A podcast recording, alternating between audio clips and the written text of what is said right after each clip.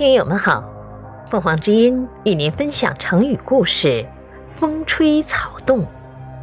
解释：风稍一吹，草就摇晃，比喻微小的变动。春秋时代，楚平王杀了大臣伍奢，又追捕伍奢的第二个儿子伍员。伍员得到凶讯，立即乔装打扮，直奔赵关，准备到吴国去。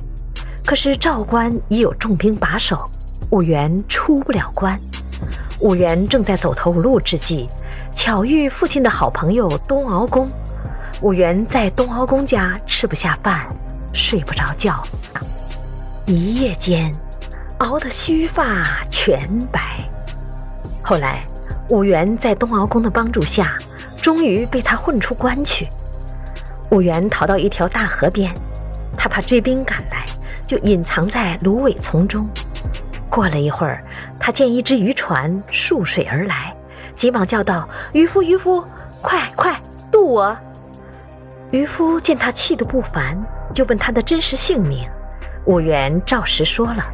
渔翁很同情他，不仅帮他渡过大河，还拿来麦饭、鱼羹给他吃。唐代有人写成《伍子胥变文》，用“风吹草动”。即便藏形来形容他逃亡时的情景。成语“风吹草动”，风稍微一吹，草就摇晃起来，比喻一点点动静，轻微的动荡或变故。感谢收听，欢迎订阅。